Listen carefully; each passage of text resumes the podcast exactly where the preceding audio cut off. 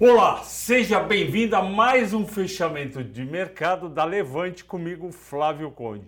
Hoje é quinta-feira, dia 27 de janeiro, e mais uma vez o Ibovespa subiu, subiu 1,19 e fechou a 112.612.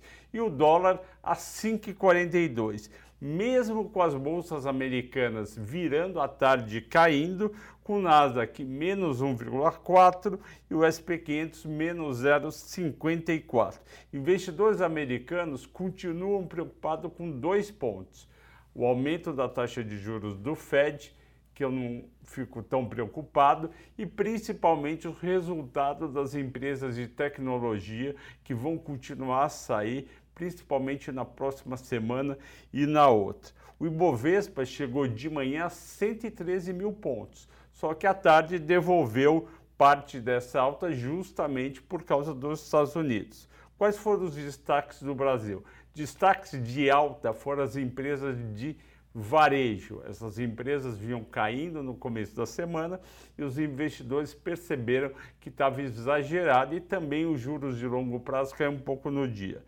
A Miglu, a Magalu subiu 6,5%, a Alpargata 6,1%, tinha caído durante 3, 4 dias direto. Soma subiu 6,1%, com o aumento de capital que ela vai fazer, vai emitir novas ações e com rumor que ela poderia estar mirando na CIA. A Via, a nossa grande Via, finalmente subiu 5,9% e o Carrefour, que ontem Anteontem o CAD aprovou a compra do Big, subiu 5,6 e continua barato.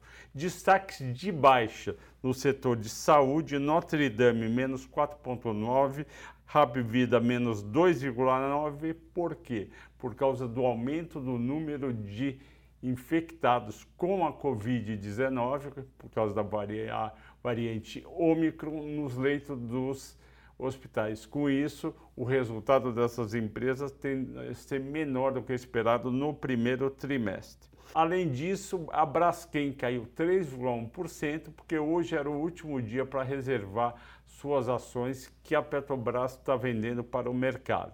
E isso é normal, no último dia sempre dá uma caidinha para o pessoal comprar ação mais barato, depois tende a subir. Vocês pediram também na enquete que fosse analisado Itaúsa. Itaúsa subiu 1,32 e em um mês subiu 9,8%. E por que, que isso ocorreu? Porque agora em janeiro os investidores olharam bem o setor financeiro e viram que os bancos Itaú, Bradesco, Banco do Brasil, Santander tendem a ganhar um bom dinheiro com alta de juros no ano de 2022 e as ações estavam lá embaixo. Por isso, que subiu Itaúsa também, que é a holding que tem boa parte das ações do Itaú e outras empresas. Além disso, eu tenho hoje um, uma série de vídeos especiais para você que nos acompanha. A alta volatilidade do mercado de cripto nos últimos dias tem gerado muitas dúvidas entre os investidores. Mas será que é hora de comprar ou vender ou não fazer nada?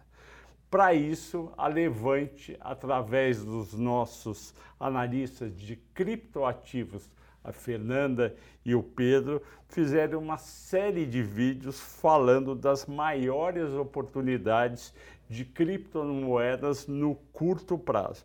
Para quem quiser saber mais, e eu acho que você deve querer também, eu mesmo vou assistir, o link está na descrição do vídeo aqui embaixo, ok?